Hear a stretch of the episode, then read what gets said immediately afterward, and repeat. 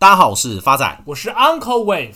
Uncle，今天录音桌上这份文件是你的扣缴凭单吗？我有没有看错啊？发仔，你没有看错。讲到这里，Uncle 就不由得悲从中来。在这个节骨眼，Uncle 居然要卖股票筹税金，你说 Uncle 怎么卖得下去？卖股票就卖股票，又不是挑老婆，有什么好犹豫的？代志绝对不是公人想的那么简单啊！因为股票市场正要起涨，你说忍痛卖在这里，Uncle 能够不难过吗？好了，不止 Uncle，就连外资卖台股已经卖到台币汇率重返二十九元以上的价位了。像前面几集跟他提到，外资卖超最大的金额就是台积电。大家都知道台积电是护国神山和世界第一名的晶圆代工厂，但是却鲜少人知道 IC 产业的供应链关系。讲到这个 IC 产业，就一定要先知道什么是半导体。Uncle 能不能博学多闻，要不要跟大家讲一下什么是半导体啊？发仔，Uncle 可以讲到让小学生都听得懂。这个地球上的各种物质跟材料都具有不同的导电性。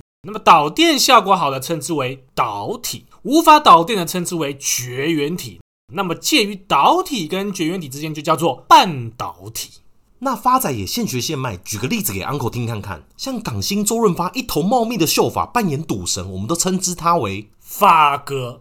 那完全没有头发，长得却很有型的光头冯迪索，我们称之他为帅哥。那刚好介于两个明星之间，旁边有头发，中间却没有头发的 Uncle，我们称之他为。大帅哥，不对，是胎哥。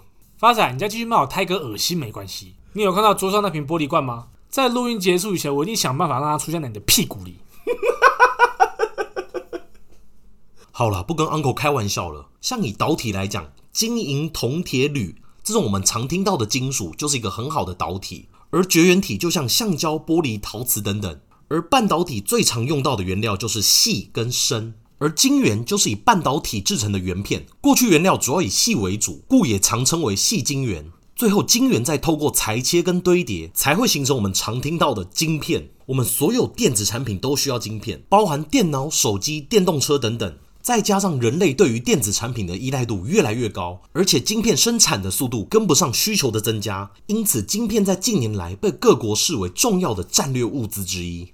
根据《华尔街日报》的报道。俄乌战争的影响，再加上中国近期的疫情，晶片的供应变为全球关注的焦点。日本的官方媒体在四月初就报道，美国和日本将邀请亚洲的国家参加防止晶片等战略物资短缺的供应链框架，以寻求降低在经济上对于中国的依赖。另外，南韩的官方媒体在三月底也独家报道，拜登政府最近向南韩政府以及主要的半导体企业提议建立 Chip 四晶片供应链同盟。日本和台湾也收到相同的提议。而这样提案的目的，就是为了将中国排除在全球供应链之外。晶片是拜登政府供应链重组计划的四大重点领域之一。在内部，美国大力推动晶片制造业回流。三月底，参议院就已经通过为本土晶片制造业提供五百二十亿美金的补贴方案。而从外部来看，美国在亚洲地区的伙伴，包含像日本、南韩、台湾，都是重要的半导体产业基地，分别在材料、零组件、设备、晶片、代工领域领先。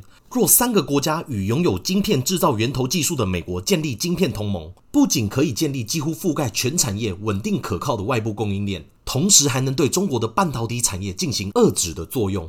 根据美国半导体协会的报告。二零二零年，中国晶片的销售额在全球市场中占比百分之九，排名世界第五。在一定的前提之下，到二零二四年，中国所占的份额将会达到十七个 percent 以上，仅次于美国和南韩。由此可知，就知道半导体产业对于美国来讲有多么重要。在讲完晶片跟晶圆的重要性以后，再回头让大家看看半导体产业链上下游供应链的关系。半导体产业如果简单来讲，从上游到下游分别是 IC 设计、晶圆制造、晶圆代工以及最后的 IC 封装测试。如果用白话一点的方式作为举例，IC 设计就好像提供个食谱，晶圆制造就好像提供我食谱当中食物的原料，而晶圆代工就好像是把食物做成食谱当中的样子。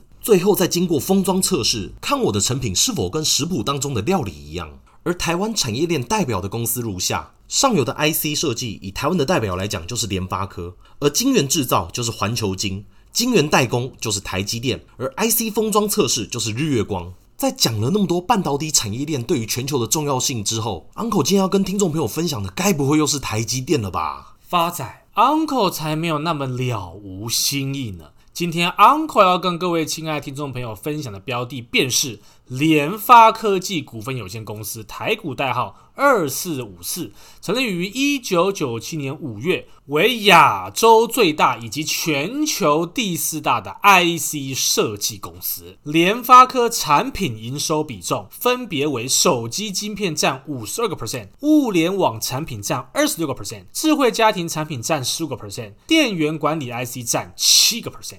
Uncle 看好联发科的因素有三：第一个，财务面，联发科于四月十一号公告，三月份合并营收高达五百九十一点八亿元，年增四十七点一个 percent，创下单月历史新高的纪录。累计第一季合并营收年成长三十二点一个 percent 至一千四百二十一点十一亿元，超越法说会前预期的一千三百一十二亿元至一千四百一十五亿元的财测区间。法人并指出，第一季持续受惠于五 G 智慧手机、WiFi 及电源管理 IC 等产品线出货续旺，推动营收持续的创高。市场先前传出联发科已经启动价格战，下杀五 G、四 G 智慧手机晶片价格。不过，供应链也指出，目前联发科在晶片价格并没有任何动作，且在高通手机晶片亦未有杀价竞争，主要在第二季先行观察下半年的 OEM 跟 ODM 等系统厂状况，后续。才会决定价格走势。据了解，联发科副董事长暨执行长蔡力行在一月举行的法说会当中，对二零二二年营收抱非常乐观的展望，全年合并营收将有机会挑战两百亿美金的关卡，成长幅度高达双位数水准，主要受惠于五 G 机种渗透率有机会持续看增，且下半年还会推出毫米波规格的智慧手机晶片。再者，联发科将配发现金股利高达七十三元，创下公司历史最高股利纪录，也是。台湾上市贵公司中配息最高的公司。根据联发科公告，联发科总计要发出高达一千一百六十七点三二亿元的现金股利，每股盈余较二零二零年成长二点七倍，来到每股新台币七十点五六元，殖利率约莫八个 percent。日系外资近期对联发科出具最新研究报告，给予联发科正面的肯定，看好。尽管面对大陆智慧型手机疲软，但在物联网领域仍具有领先的优势，故给予。买进平等，目标价一千两百五十元。展望第二季，日系外资也表示，联发科第一季营收超标，持续看好第二季的营收表现，预计单季营收会落在一千四百六十七亿元，季增长三个 percent，年增长十七个 percent。分析师进一步说明，尽管大陆 Android 智慧手机的需求持续逆风，加上对于宏观经济状况的担忧，导致库存提升跟全球通膨风险加深，但仍继续看好联发科的结构性业务前景。因为联发科在 5G、WiFi 的核心连接以及人工智慧、高速运算等居于有利的地位，将跟上转型的大趋势。预计联发科营收在二零二二年跟二零二三年营收将成长二十一个 percent 跟十一个 percent。Uncle 看好联发科的第二个因素是基本面。近期中华电信宣布跟联发科启动三大领域的深度合作，携手抢攻五 G 市场商机。联发科在五 G 技术发展动作相当的积极，在毫米波的领域已经成功开发出应用在五 G 智慧手机的毫米波晶片，预计第二季量产出货，最快第三季放量生产。且联发科已联合全球各大运营商展开毫米波的测试，渴望加速联发科毫米波手机晶片出货的动能。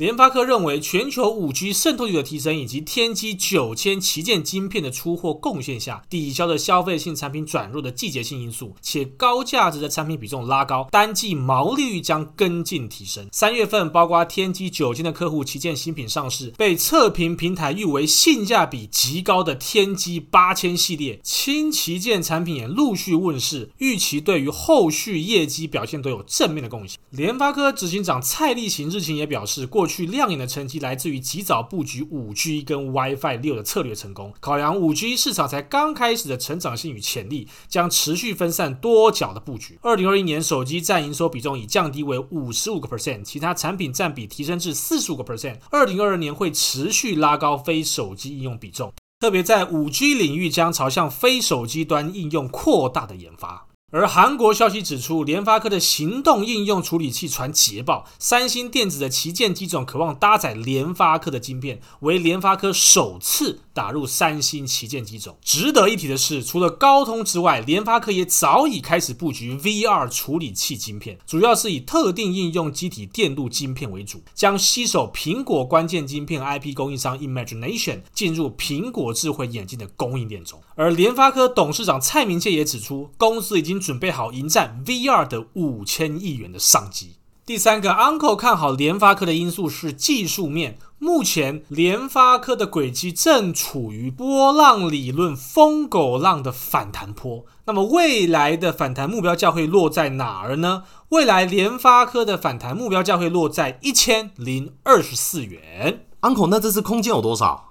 将近快十五个 percent。最后是回复听众朋友的时间，第一位是兜里零八六一五的留言，喜欢你们风趣幽默又专业的言论，使一些内容浅显易懂。想请问一下 Uncle 对于杨博以及康和正的看法？亲爱的新朋友 Dolly 零八六一五，您所询问的杨博跟康和，分别在三月三十一号跟三月二十五号高档爆巨量，因此 Uncle 不建议持有买进。而有类似状况的股票，通常后市一跌难涨。至于康和镇的反弹目标价，经过 Uncle 帮您精算之后，会落在十四点八元，给您做一个参考。下一位也是新朋友的留言，台北菜鸡，每周都很期待两位的冷笑话和观点分析，感谢你们的分享。想请问一下，Uncle，全讯今年有机会上看两百块吗？亲爱的新朋友台北菜鸡同学，因为全讯在二零二一年十一月二号高档爆了巨量，因此 Uncle 对股票后市的走势并不乐观。但是 Uncle 还是帮您精算了未来可能的反弹目标价会落在一百六十三元，给您做一个参考。下一位是新朋友群联屏保萧敬腾的留言，从淡如姐得知你们频道已经听了好久，每次爽朗的笑声都会不自觉跟着微笑，财讯和观念更是浅显易懂，谢谢你们的付出。另外想请教一下 Uncle 对于群联的看法，最近跌下来适合加码吗？最后连加是否已经跌破月线斜二波的价格，能继续持有吗？好的，亲爱的群联屏保萧敬腾同学，未来群联假如有落在三百七十块的价位，将是非常甜蜜的买点。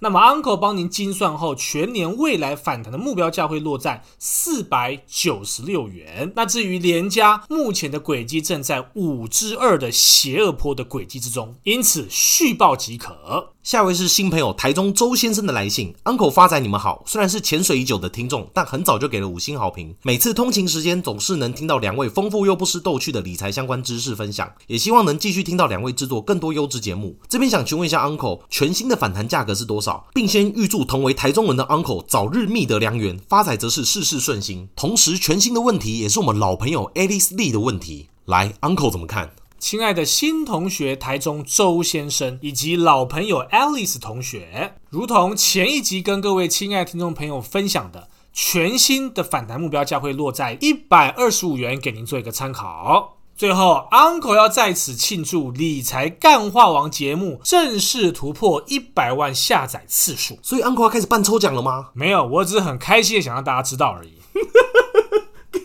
有够小气。好啦，Uncle 未来也不排除举办抽奖活动，也欢迎各位亲爱听众朋友来信提供想要的奖品，Uncle 跟发仔会准备抽给大家的。谢谢大家，我是 Uncle Wave，我是发仔，我们下次见。